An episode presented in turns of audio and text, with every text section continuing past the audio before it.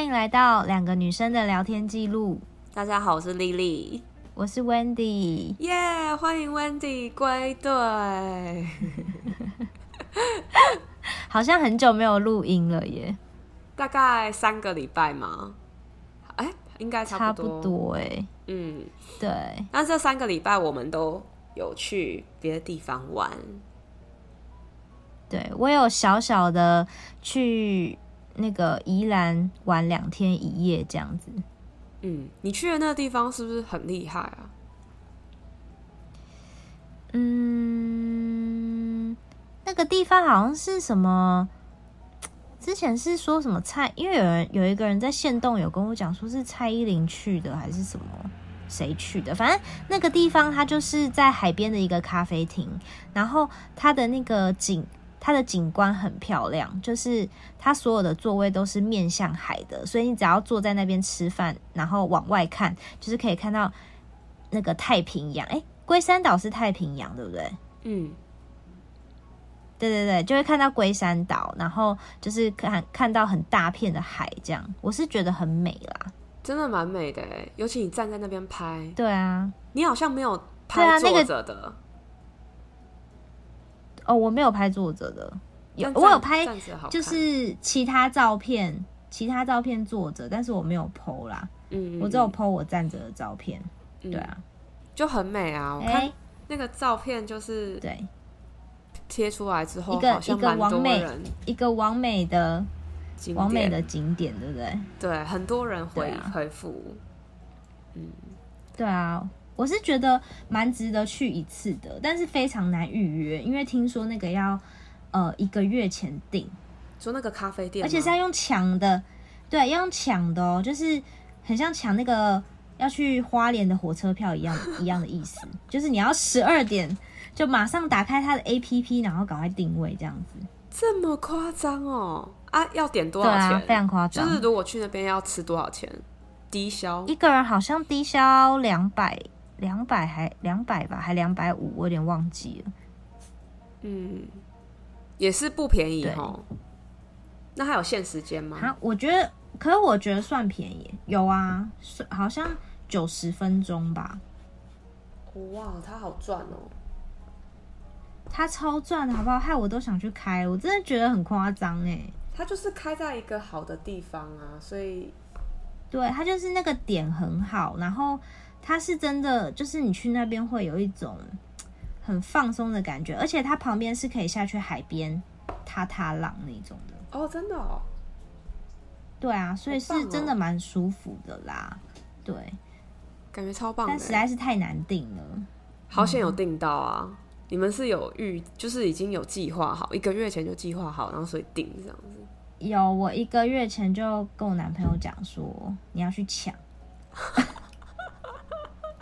哎、欸，我以为你是跟你朋友去、欸，哎，还是大家一起去？啊、我也有跟没有，我跟我朋就大家一起去。他跟他就我们两对情侣，然后因为我朋友他是会规划行程的那一种，然后我就想说，哦，他已经规划行程了，我不可以什么事都没有做，所以呢，我就跟我就跟我男朋友讲说，那你就负责订这个难订的餐厅好了。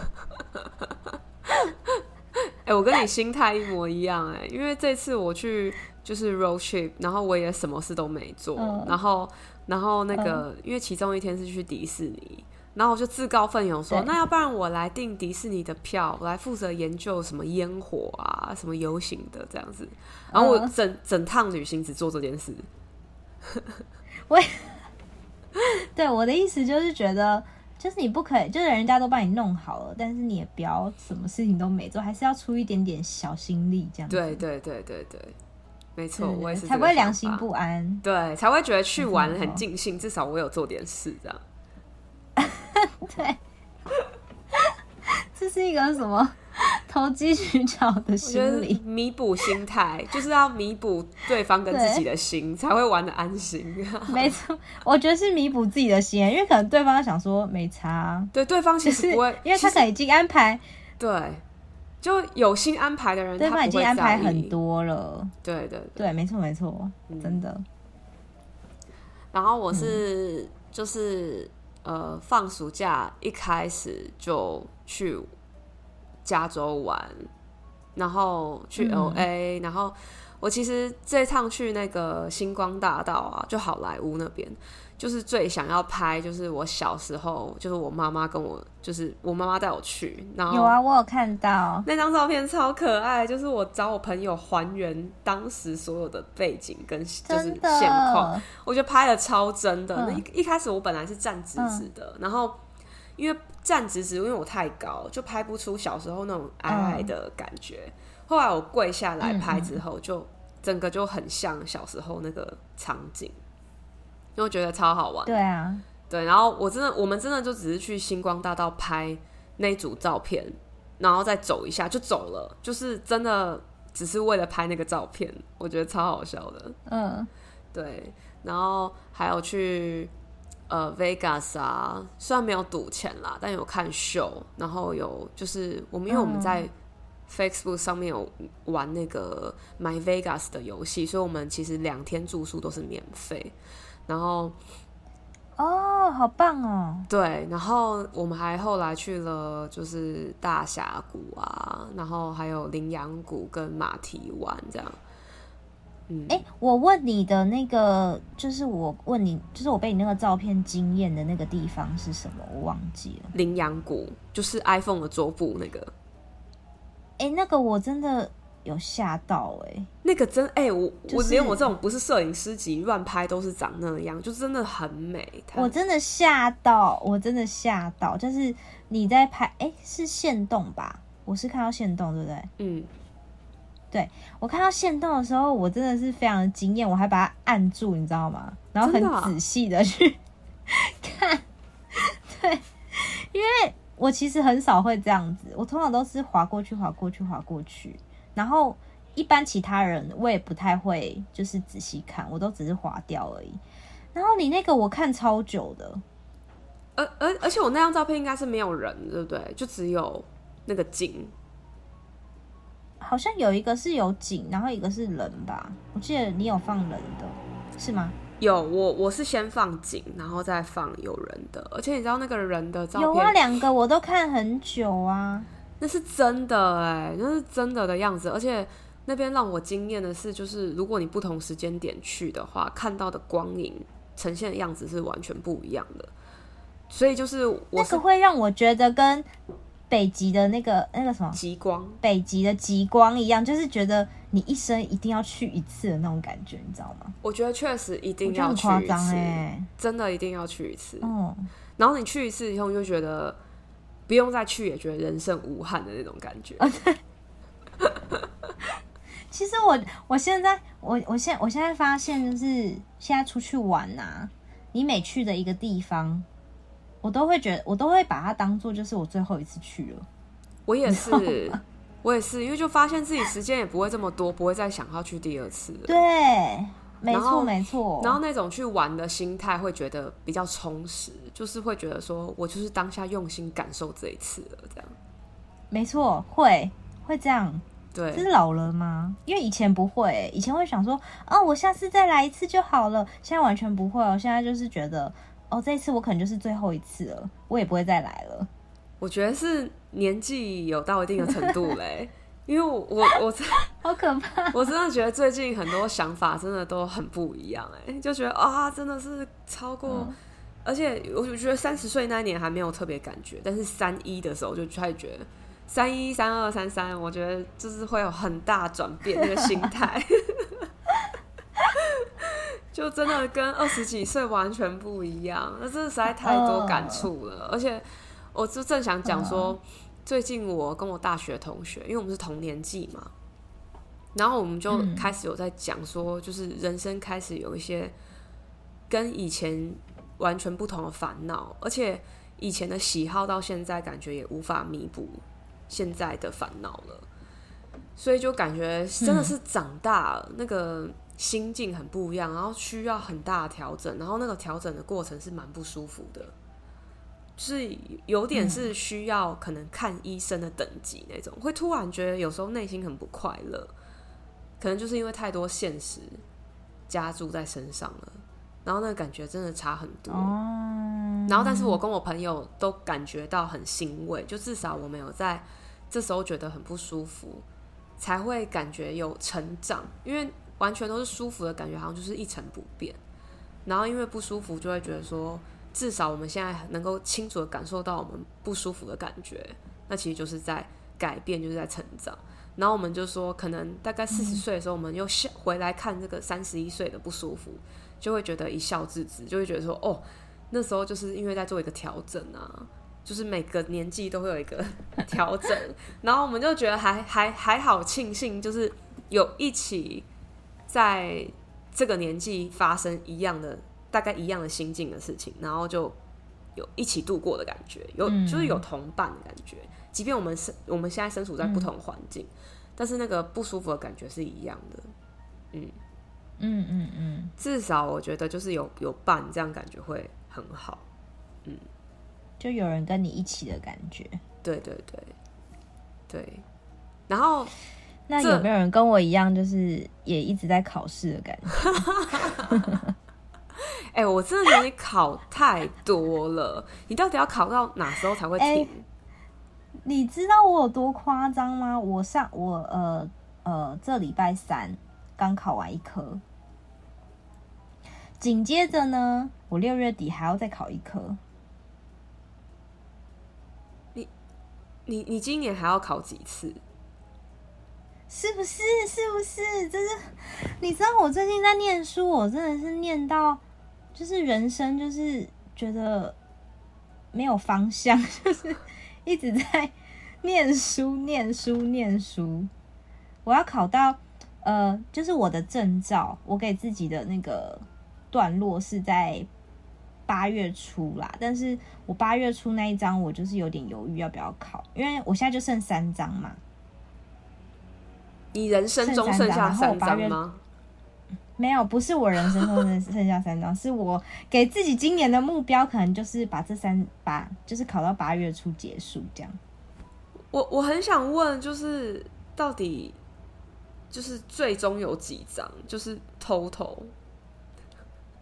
我跟你讲，就是呢，它它是一个加分制的概念，最呃总共有零点有它有分零点五分跟一分的证照。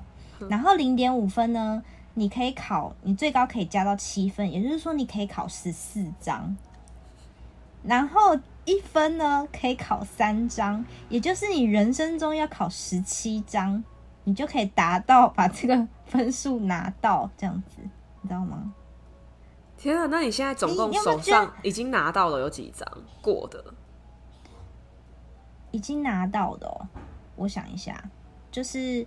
如果是那十四张里面的话，我应该嗯拿到一半，然后那个三分就是一分的拿到两张，所以我现在手上应该有九张了吧？哇，十四张你拿到九张了，所以剩下五张。啊，对，然后五张可以留到有一些明年考，还是说九张里面有三张是现在这这个？你这两个这个月九张是我已经考到的，九张是我已经考到，我还要再考三张，所以九张再加三张是十二张，然后所以另外三张可以明年，呃，另外两张可以明年，呃，不不不不，对，十二对十二十四张嘛，所以另外两张留到明年，然后今年九九加三是十二嘛，然后总共是十七，所以有五张是可以之后再考的。哦，哇，哎、欸，我真的觉得你很猛哎、欸，因为。因为你从入职到现在，你考了这么多，然后你还真的都拿到。重点哦，重点，重点，你知道我是我其实入职前两年，我根本就是没有在考试的。对啊，你入职前两年不就是跟我生活一样吗？就都是在。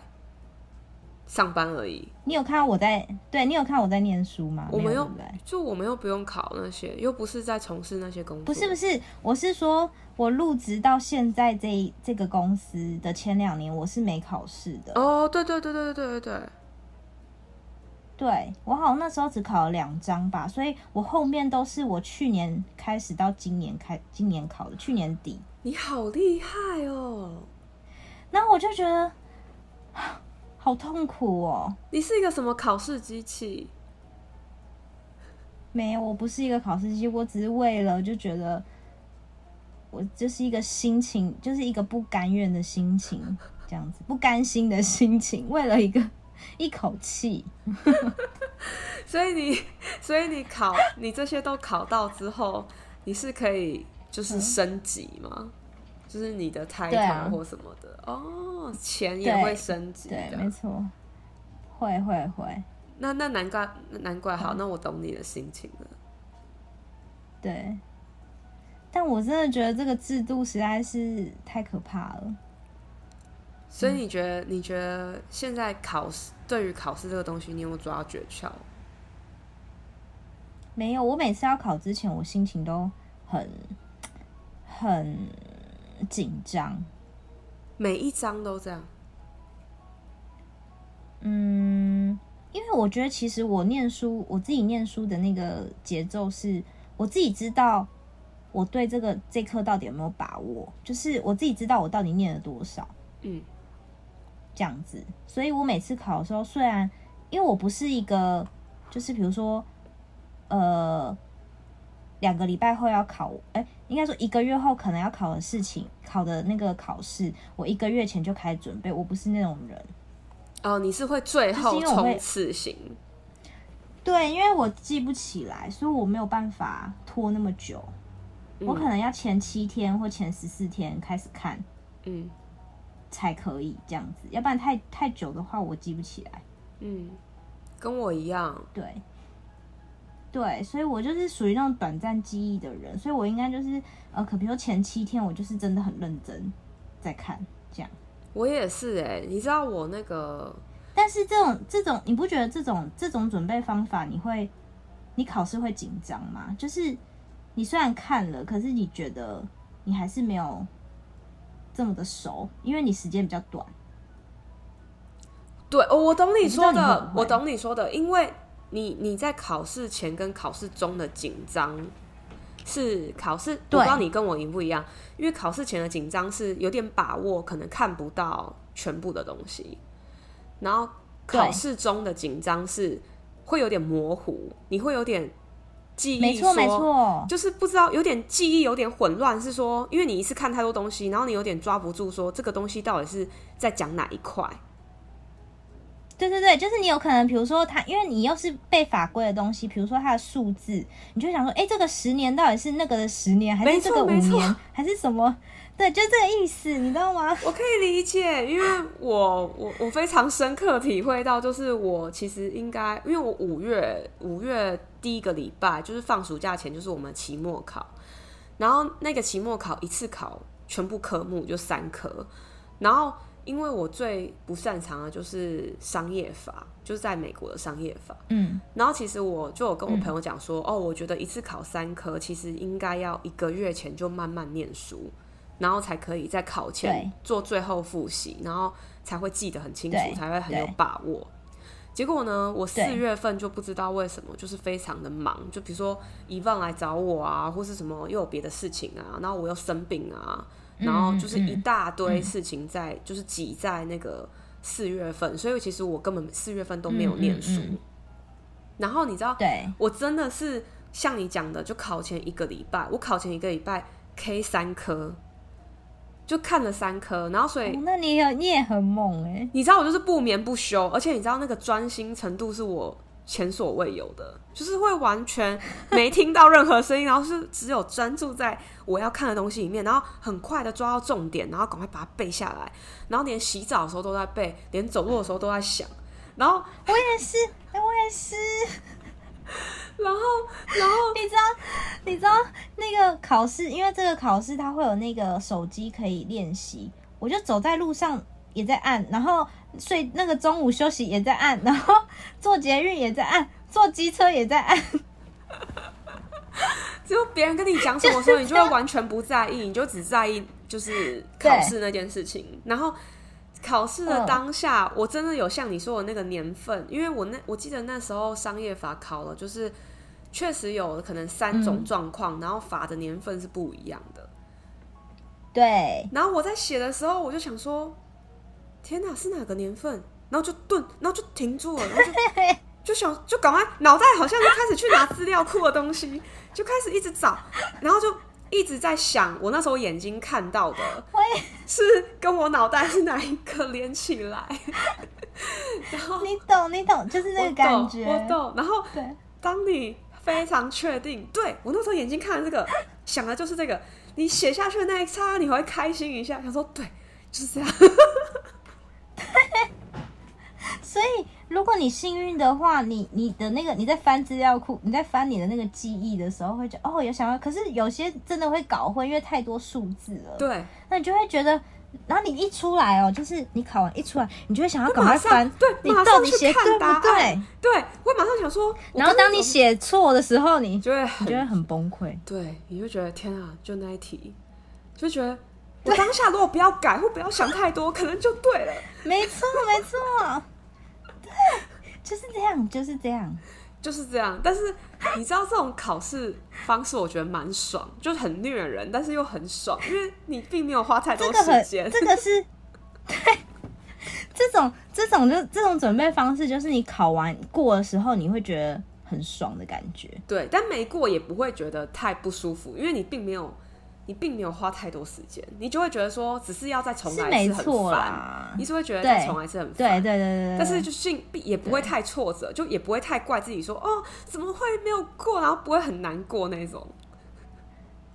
对，是还好。对，因为我、就是、我那一科我那一科最后还拿到 B，然后我就整个就觉得说，天哪，我真的原本以为要被当掉，可能 C 或 D，就竟然还有 B，然后。嗯那个你知道那个喜悦的心情是真的觉得说天啊，念书也太简单了吧！你知道你知道我我就是我最近就是这样，那我最近就是一直重复这个循环，就是我当下当下过了，然后我印象很深刻，就是我呃上上科，因为我上上科是考衍生性，衍生性是我觉得很难的东西。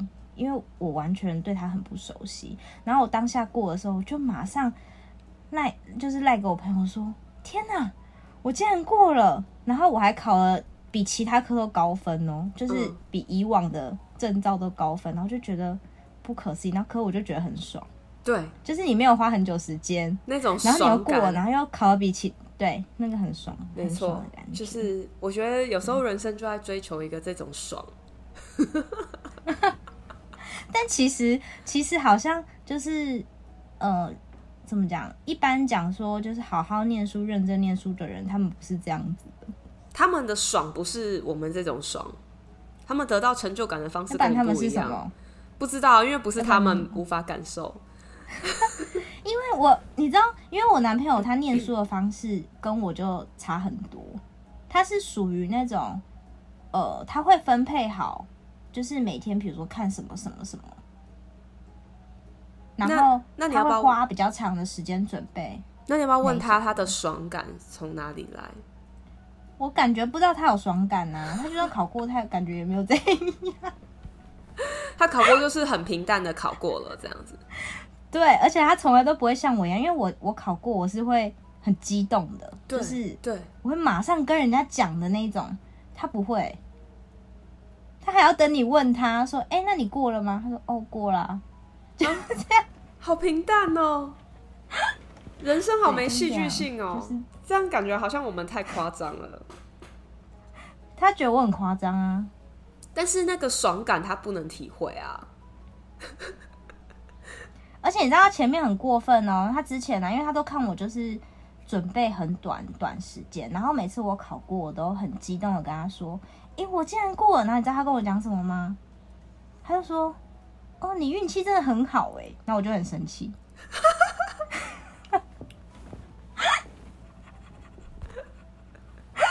但其实也我会生我会，但其实也是吧。但我不想要是，但我不想要听到这身上，我就是会说，我也是有认真念的。我懂，我懂，就是我不是只是运气好吗？就是我也是有。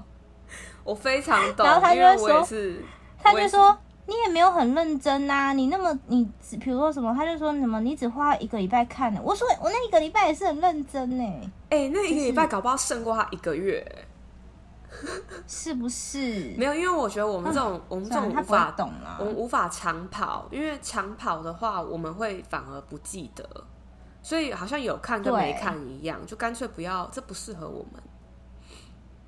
嗯，所以我终于知道为什么，我终于知道为什么我们两个在福大了，因为就是我们是短跑型选手，所以我们。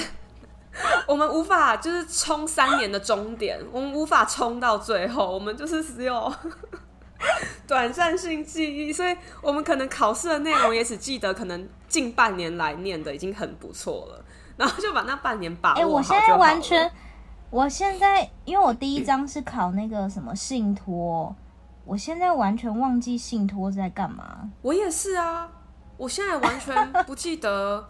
什么中快在讲什么，然后商业法在讲什么，也才过一个月。我也是哎，很夸张 哎，真的很不是，我觉得很好笑。没关系啦，嗯，我们这种也有这种的幸福。我现在已经想开了，至少我们认清我们是短跑型选手。对啊，我真的很好奇，就是其他人，就是如果粉丝。你你愿意跟我们分享你考试的心得的话，我觉得可以跟我们分享一下。因为我真的很想要知道长跑型选手的骄傲在哪里，就很想骄傲在哪里？就他们他们的心里的雀跃的地方是在哪一块？就他们就没有雀跃啊！哎、欸，我不相信，要不然他们为什么会念？他们就他们就是觉得，我觉得他们的心情就是，我就是这样子稳扎稳打。哦，我一定会过的，就这样。要确认什么？哦，所以他们 本来就已经预设他们会过了。对啊，对啊，对啊，就是对自己非常有信心，我就是可以拿到的那种。那万一没过的时候，他们才会很难过吗？还是其实也就算了？我觉得没过，他们应该会吧。好啊，那我们我们就等，我们就等听众粉丝来跟我们讲。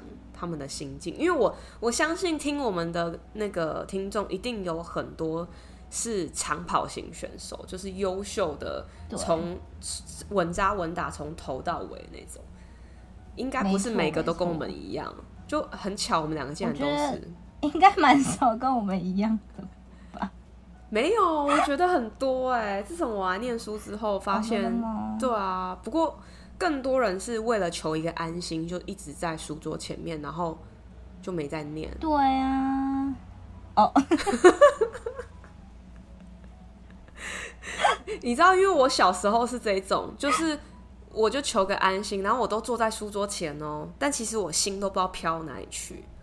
然后我长大后发现我会念书，就是我发现我已经知道我是短跑型选手，我就干脆出去玩，不要坐在书桌前这边浪费我的时间，坐在那边没在干嘛，我就干脆去玩。然后玩回来以后，就是你知道没日没夜把它念完，然后还效果比较好。我大学后都是这样。哦，嗯。是哦，所以我应该很好笑。对啊，我如果大学以前知道这件事情的话，搞不好我也很优秀。只是我就是不知道，我以为我是长跑型，一直以来都错认了。你没有，你一直不了解你自己。对，我后来大学后就知道了，所以大学成绩还 OK，就是这样。短跑，好笑哦。好，我们哎、欸欸，我们闲聊超久。现在懂我，懂我们的心，懂我的心情。对啊，因为我也是这种人啊，而且我们今天才知道，我们彼此都是这种人。对啊，我以为你不是哎、欸，我我我是啊，我无法长跑，我也不行。嗯，很好，我们又有一个共同点了。好，好好好，就是我们现在要进入一个，我们前我们前面讲好多废话，讲了快半小时，真的。好，我们我我们进入。这三个礼拜的全世界最重要的，全世界最重要的也不是最重娱乐新闻，没有全世界最 不是最重要，应该说就是全世界最近大家对在关注的一个那个就是娱乐圈的那个新闻大事，嗯、大事就是强尼戴普跟他的那个前妻 Amber 的官司，对不对？对安博赫的对。然后两个都是两个都是我我们两个印象中就是很很棒很出色的演员。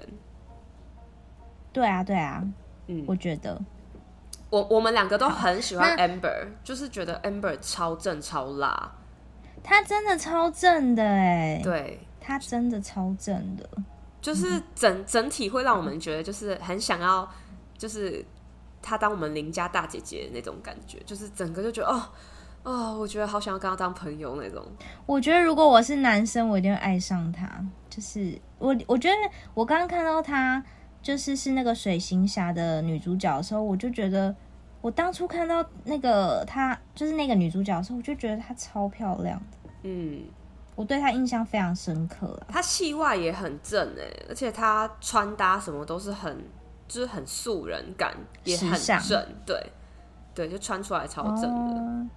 哦、好，我们因为因为我们我们想要就是讨论这个案子之前，我们想要先让大家讲一些，就是跟大家了解，让大家了解一下时序，就是到底发生了什么事。然后演变到今天这个结果，对，没错，嗯嗯嗯嗯。好，那我我先说前半段。嗯，那前半段应该是从那个二零一五年开始，二零一五年就是强尼戴普跟那个安柏赫德结婚，然后到隔年的五月呢，安柏赫德他就是用就是有一个那个拍好像脸上的那个淤青，然后控诉强尼戴普就是对他家暴。嗯。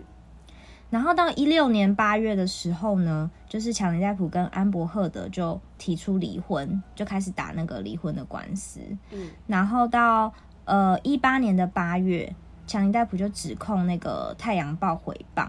嗯，然后呃同年的十二月，安伯赫德在《华盛顿邮报》声称被家暴，就那时候好像就是一直一直在讲这个家暴的事情。然后到一九年的三月，那个《太阳报》也是指出家暴，嗯、所以强尼戴普才说他诽谤，因为就觉得说他乱讲，他根本没有家暴。然后，但是，嗯嗯、对，但是同年十二月的时候，嗯、安伯赫德有点间接，就是直接是当事者角度呼应，对，在讲说我确实被家暴这样。嗯，没错，没错，嗯。然后到一九年的三月，那个强尼戴普就因为。因为那时候好像他的那个就是电影的角色好像都被撤掉了，就是反正他失去很多很多那个工作上面的机会，所以他就指控他的前妻安柏赫德对他诽谤，这样。嗯嗯，然后同年的七月，就一九年的七月，那个安博赫德就遭爆料说，好像疑似跟那个其他人外遇。嗯，对。然后，二零二零年一月呢，安博赫德就承认打，就是好像就有一段录音是安博赫德他承认他打人打打人的录音就曝光了。然后在同年的十一月，强尼戴普在与《太阳报》的回谤中就败诉了。嗯，对，那个那个败诉的案子是在英国，所以说英国跟美国的法、哦、法律有点不一样。所以他在那一场当中，他是直接败诉。嗯、然后到二零二二年四月的时候呢，强尼戴普跟安柏赫德正式在美国开庭，因为强尼戴普就是控告说安柏赫德他就是诽谤他，所以让他导致他有很多工作都因此而没有接到，所以他就他就正式告安博，然后要安博就是赔偿他回谤的那个钱。嗯嗯，然后他们在今年四月开庭，嗯、所以四月开始就是有很多人就开始关注这个案件。然后据我所知，就是有很多影迷，他们也都是在法院外面就是排队，然后就是看想要看就是他们进去跟出来的那那一刹那，就是他们你知道影迷嘛，所以他们就是很关注这个案件。嗯、然后。哎、欸，他原本原本好像他们开庭是没有直播，可是后来是都直播，对不对？对对对。然后，但我有点不太知道是从什么时候开始直播。我不知道为什么会突然直播，其实我不知道。但是这件事情就是，哦、嗯，就是就是我我其实追这件事情其实是大概大概三个礼拜前。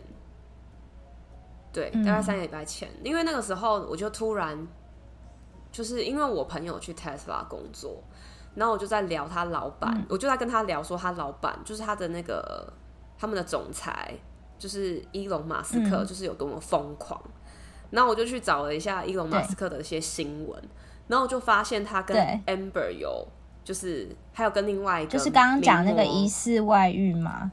对，疑似外遇就是其中一个是跟伊隆马斯克，然后他跟另外一个名模叫做呃卡拉迪勒芬妮。卡拉，对，对他们有三批就是 Amber 跟卡拉，嗯、还有伊隆马斯克有三批。然后我就是因为找到这个新闻，然后跟我朋友说，嗯、然后我才开始觉得，哦，这个三 P 案实在是有点精彩。然后我就我就我就我就看了一下说，说想说 Amber 那么正，来看一下他一些。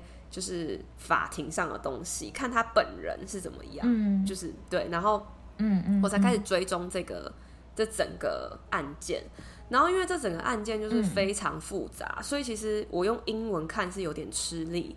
然后当时我就发现了一个，嗯、呃，就是我朋友，我朋友传给我一个 YouTuber，叫做好机车，嗯、然后他是一个德州的。嗯应该是德州的美国人，然后他在台湾，然后他也是整个都有关注，然后他就把整个案件就是录截取一些重要的片段，然后解释一下这整个案件这个时候到这个发展会是怎么样，然后他就是都有中文字幕，嗯、所以我就有有看了一下他好机车的节目，然后我就发现哇，这个案件其实不简单，因为你要佐证对方就是。诽谤你这件事情是需要很多证据来，就是证明说，哦，他真的有诽谤我，然后我因此而得到一些损伤，所以他们找很多证人啊，很多证据啊，然后两两双方的律师如何就是交叉询问，就其实这整件事情对我来说，其实看起来很吃力，然后即便有中文也觉得很难，然后有一些证人在讲话的时候，你不是很理解他的。想要表达的意思，然后有一些我懂我懂，因为其实我有看到一些片段，就是他们开庭，可能双方的那个提出的证人在讲证词的时候，其实你你会有点不知道重点在哪里，你知道吗？嗯嗯、因为因为如果你没有关注整个来龙去脉的话，就是你会不知道他现在到底讲的是要去佐证他可能前面哪一个哪一个证词，或是怎么样。你会不知道，因为他们好像彼此控告的所有的列出来的一些细项有好像有十几项，不知道十七还十几项，然后所以你要去一一把这些证据跟证人的话去对到哪一个东西，其实很细的。对对对对对，其实我就算追了这追了一段时间，我也还不是完全很懂，因为我不是从四月份就开始在案子里面的人。嗯嗯，嗯，然后他四月份他案子开始了之后呢，就开庭了之后，其实强尼戴普他他觉得胜就是大家大众在看胜算几率不高，会觉得是 Amber 比较高，嗯，但是开庭之后，他的那个强尼戴普的形象就恢复了，因为他在当证人，就是强尼戴普自己在证人席的时候，他讲话比较赢得大家的喜欢，比较。幽默风趣啊，嗯、然后不会一直以一个他只是受害者的角度在说整件事情，对。他感觉只是在陈述整件事情，嗯、就是比较比较公正，所以会让人听起来说比较舒服一点。嗯、然后 Amber 就自从开庭之后，他的形象就暴跌，就跟他之前完全相反，他就是会变成好像大家会说他表现很假，然后就是哭哭也要。就是一直一直好像慢动作啊，然后他一直看另外一边，嗯、因为那个荧幕只拍到他们自己那个人，他并没有拍整个画面。然后其实大家就不知道他到底为什么一直看他的右边，其实他的右边是陪审团，所以他其实在讲任何一句话的时候，哦、他都一直看着右边，然后在感觉好像在跟陪审团的所有人讲话。但是其实这个招数好像用多了会让人家觉得很反感，就是陪审团的人也会觉得很反感，会觉得说你一直在跟我诉说你很可怜，然后其实会很烦这样，所以他的形象就开始一直暴跌。嗯、然后五月份的时候，安博就就是又指控说强尼逮捕其实在婚姻中就是对他性侵，就是对对对，那个我有看到，对对对，就是一、嗯、就是什么用酒瓶啊，然后。对，对他的就是性器官强制执行性侵什么之类的，然后呢，其实这一切强力逮捕就是都否认。嗯、然后到五月份的时候，强力逮捕有一度觉得有一点，就是这个案子可能真的不会赢了，因为对太多太多就是证据都就是指向他就是不利的部分。然后后来呢，对，就是呃，我自从开始关注了之后，其实就是安博的所有的一些证词啊，都一直被那个那个强尼逮捕的美女律师叫 Camilla，就一直被他驳驳回。哦，就他对他的他可能问话的招数会让就是安博觉得很俩攻，所以安博就会不小心露出马脚，就会觉得说。我不是那样的，就是会会有点本来是，比如说假设本来好像性侵，然后就会变得好像又不是这样。所以我懂，我懂，因为我我那时候有看其中一小段是 Amber 他在证证人方证那什么证人席，就是呃律师可能会问他话，然后问他后来他可能本来是在讲叙述一件可能他怎么样对他不利的事情，可是讲到后来他他开始反反复复，就是。他的整个人会开始好像不知道不知道，就整个逻辑不通那种感觉。对，所以当你是坐在证人席上面讲话这样子的时候，就会让人家怀疑你在讲假话。大家会对，大家就会不信任你了。对，然后因为你开始讲假话的时候，你原本从一个被害者的角度变成你在说谎，其实会，其实好像人性中会觉得很不舒服，会觉得说我好像被你欺骗了。会啊，我原本当然给你这么多同情，然后你现在又又骗我，好像我发现你骗我，嗯，所以就会非常的生气。然后就是从自从 Amber 这种表现之后，嗯，感觉案情才比较就是有反过来一点的感觉。然后加上说，就是好像那个又另外一个心理专家，他就是有证实说 Amber 其实有一些。比如说多重人格啊，或是说有一些心理疾病，所以会导致说，可能他其实想要哗众取宠，他想要把整个案件就是就是 focus 在他自己身上，其实是对他的一些事业有利。这样子就是有讲到说他的一些人格特质可能是朝这个方向走，这样对，然后嗯，所以呢，呃，二零二二年五月啊，就是因为。Amber 有因此就是那个水行侠的那个，他又要拍第二集嘛。其实他本来好像有要被删角色，然后 Amber 就自己说是因为这个案子让他删角色，然后强尼戴普那边还去找来了这个就是水行侠的很高层的制作单位的人来证实说，其实不是因为这个案件，其实是因为他跟男主角就是有一些 chemistry，就是没有 chemistry，所以让他们觉得观众可能会看了会觉得。他们没有一些互动感，所以才把它换掉。嗯，然后直到六月份，嗯，就是我记得是第一周的时候，然后就是上周，就是好像呃结果就出炉，然后是强行逮捕他，就是获胜，然后呃好像好像我看一下哦，Amber 因此要就是赔偿。很多钱，三亿呀！嗯，我记得我印象蛮深刻，他说他要赔偿那个三亿的台币给强尼戴普。对对对，就整个案件就是这样落幕了。那因为我最近是有听说，Amber 是还要再上诉啦。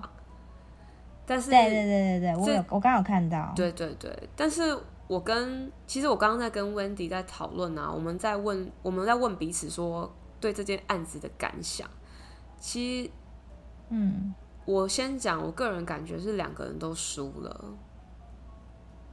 嗯，就是把自己的私生活摊在就是大众面前，其实我不觉得他们之后会可能因此再接到工作，可能不会这么。其实我觉得，我觉得就算强尼戴普胜诉，我觉得这个。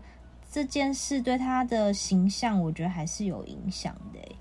对啊，其实我我我个人看他，我会觉得他们两个都蛮有问题的。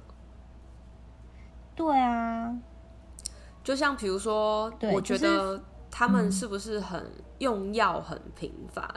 比如说，我知道在美国可能有一些有一些呃，在台台湾看起来是毒品的东西，可能在美国是合法的。然后他们可能用了之后，再加上酒精，然后这一切都让生活变得很糟糕。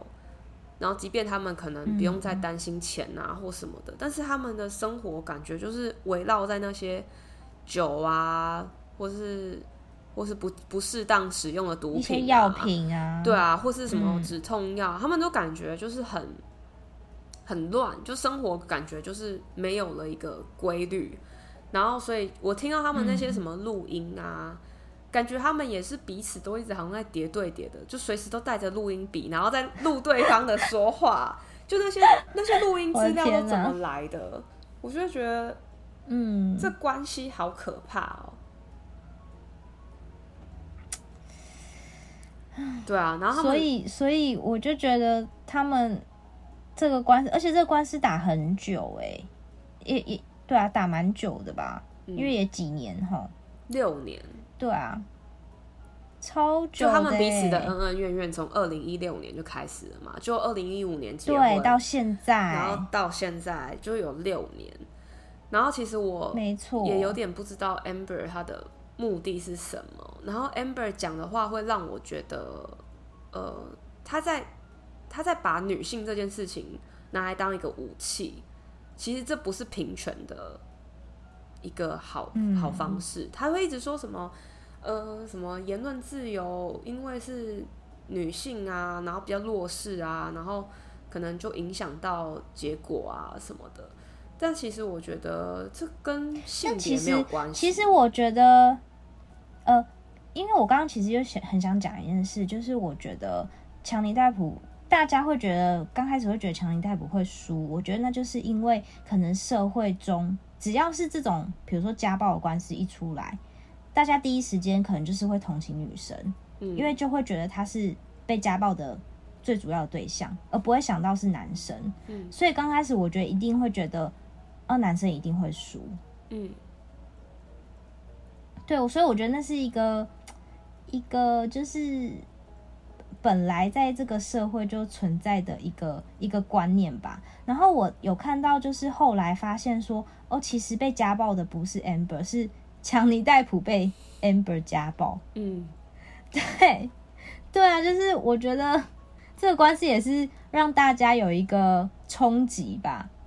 其实就会觉得说，哦，以后可能遇到家暴案件，不是只是单纯只是看女生，只是可能。主要 focus 在女生的身上，其实男生也是有可能会被家暴的。对，我，我我其实看完这个案件以后，我觉得，呃，男女生现在已经没有分什么哪一个比较弱势，哪一个比较强势，所以我觉得现在，我觉得现在需要培养的能力是看一件事情需要公正，就是其实我觉得，没错没错，即便 Amber 他在呃证人席上面。做的一些举动让人家觉得不是这么舒服，但是也不能因此而完全批判 Amber 这个人，因为我觉得对他背后的动机你不会，你永远不会知道，所以我觉得因为你不是当事人啦，我是觉得就是不要去评论他们谁对谁错这样子。对，我常常看到有一些，这个只是一个。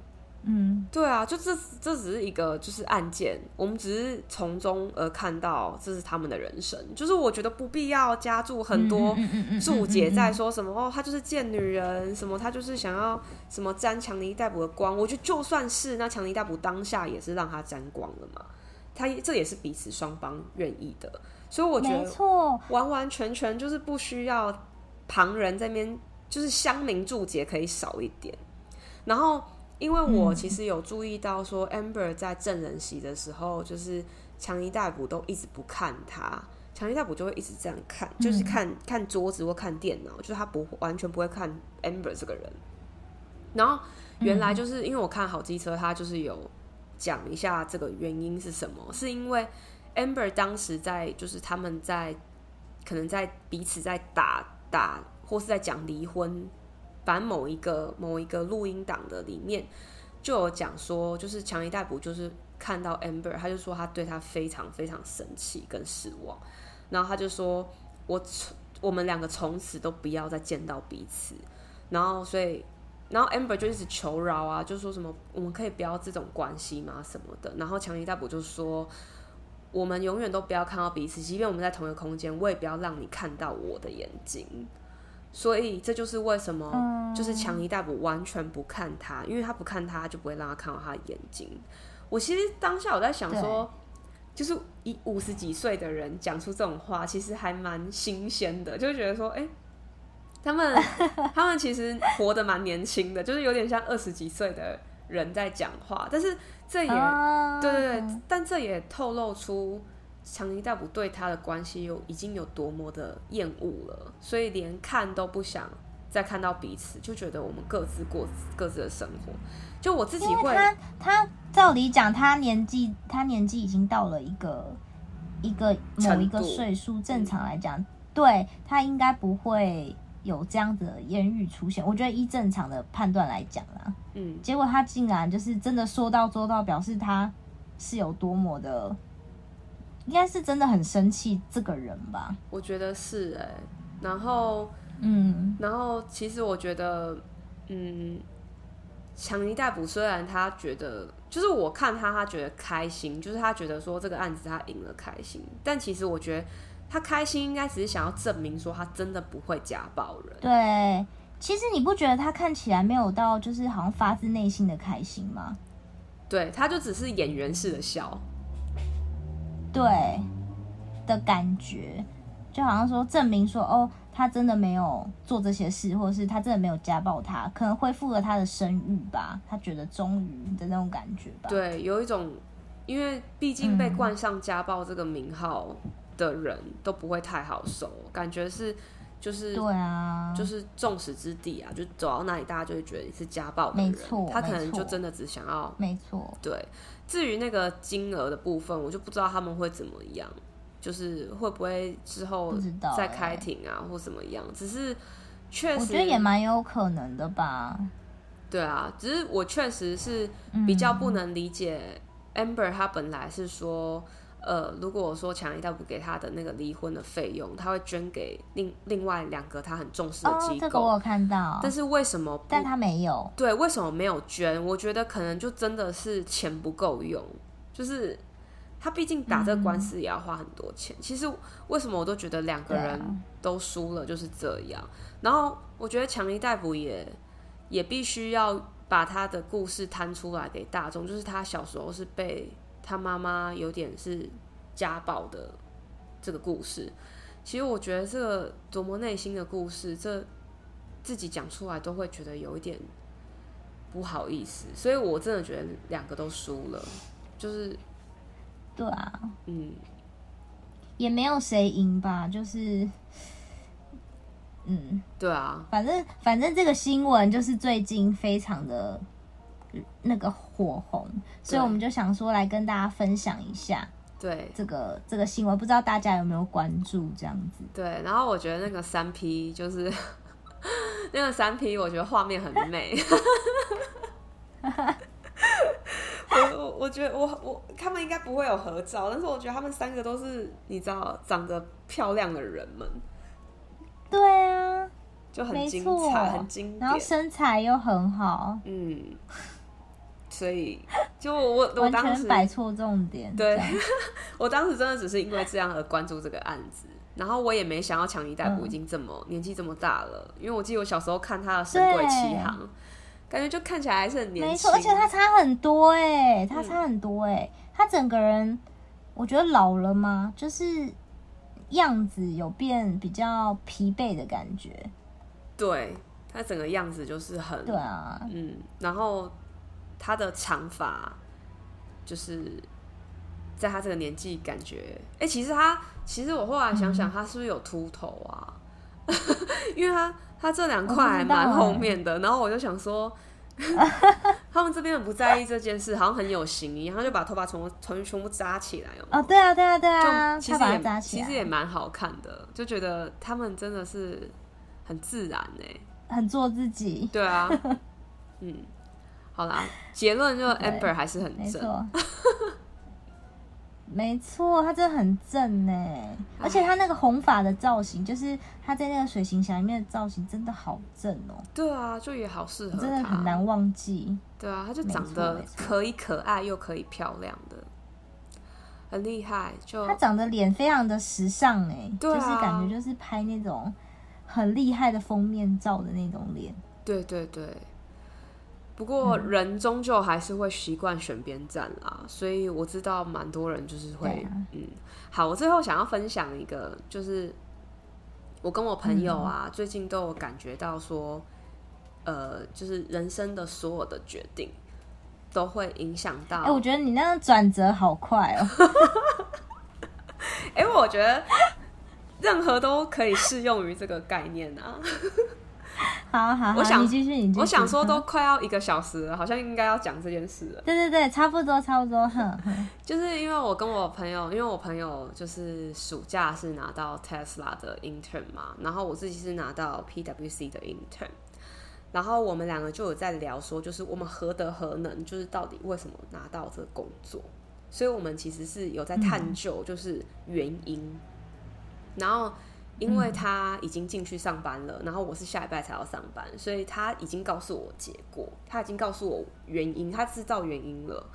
他说他的原因就是因为他之前在台湾的时候，就是他是他是哎，我不知道那个中文是什么，但是他在台湾的工作就是 buyer 啊，我想到采购，然后他对之前的采购采购的工作是呃。就有关跟就是跟 Tesla 的零件是有关系的，没错。然后他在面试 interview 的时候，他其实是有讲这件事情，他有让大家知道说，呃，他有让面试者知道说他以前的工作是有关这部分。然后他也他也不觉得他就是 interview 的时候表现到一定要就是被录取的程度，但是他就是前几天就是跟同事还有主管聚会的时候。主管就才呃，也不是主管，就是同事才讲到说，当时会录用他是因为他曾经有这个工作经验，然后让他们觉得很放心，所以他们就录取他这样子。那我、他就跟我讲说，哎、原来是这样子，他就很很就是很兴奋的跟我讲是这个原因。然后我们会这么兴奋，是因为其实我们都曾经有听说过，就是。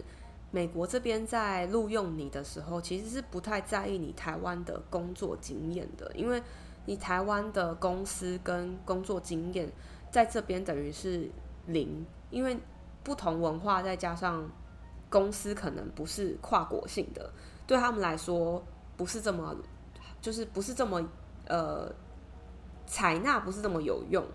所以他们毕竟也还是想要你，就是在美国的工作经验，就这件事情会比较可以看出来一些什么端倪之类的。所以我们两个，我跟我朋友都会觉得说，就是其实好像我们在台湾工作经验都是零，所以我们在这边从头开始，所以我们就觉得找就是实习好像是一件很困难的事，我们就会觉得我们没有，就是没有什么东西可以跟人家竞争。但后来现在走一遭才发现不是这样，所以就我也很想要跟大家分享，就是说。呃，不管你是到在不同的国家，像我现在一样的情况，或是说你也一样在台湾，就是所有的东西都要，都是你就要知道，你今天做这个决定，做这件事情，其实都不会白白的浪费。就嗯，我知道我自己又进到就是美国的 PWC，是因为我以前也在台湾的 PWC 工作过。那他们会想要考虑用的原因，是因为。我在想啦，因为我在面试的时候，其实第二个 interview 的那个主管他就有跟我讲说，我对你没有什么问题，因为你曾经就已经是我们的一份子，所以我会觉得说，这东西真的都不是白费的，所以我我更我更其实鼓励大家，其实要念研究所，或是你想要踏出另外一步之前，你就先去思考你曾经在这些决定当中。做过什么有价值的关键点，然后可以在未来使用到，就这件事情真的是不会白费的，就不会浪费时间。嗯，对，这件事情是我的一个启发啦，因为我一开始真的就是以为啊，我们没有美国工作经验，其实很难找工作啊，或什么的，然后才发现，然后嗯嗯，而且美国是不会看你年纪的。他不会在意。哦、对，他不会在意，比如说我三十一岁还要去当 intern，就完完全全他们不会去问你的年龄，甚至在你的 resume 上面，嗯、他们也是不倾向你附照片的，因为这样子会有一些偏颇。所以其实你的 resume 上面都是只有你的文字、你的经历，你这个人是怎么样的一个人。所以我我是觉得，嗯，给大家参考一下，这就是走过来的一些 一些。经历这样子，一个对一个一个经验跟大家分享。嗯嗯嗯，然后我也自己非常紧张，下来不要上班，嗯、就是不要紧张，不要紧张。对，不过听觉得很顺利，希望就是都可以 work from home。我是听说其他同事都是 work from home，所以我自己也很想要在家工作。哦、嗯，好好哦。对，我觉得在家工作少了那个通勤时间。就会觉得差很多，差很多哎、欸，嗯，没错，对，好啦，好哦，那今天的内容就到这里啦，没错，这样我觉得真的讲很久，我觉得很夸张，已经一个小时了，对，好啦，希望大家不要觉得我们废话太多，好，对对对，反正就是最近跟大家分享一下我们的近况，这样，然后也预祝就是 Lily。他下个礼拜新的工作顺利，那也预祝你就是月底的考试可以过。好，拜托拜托，给我一点力量。OK，拜拜。好好，拜拜。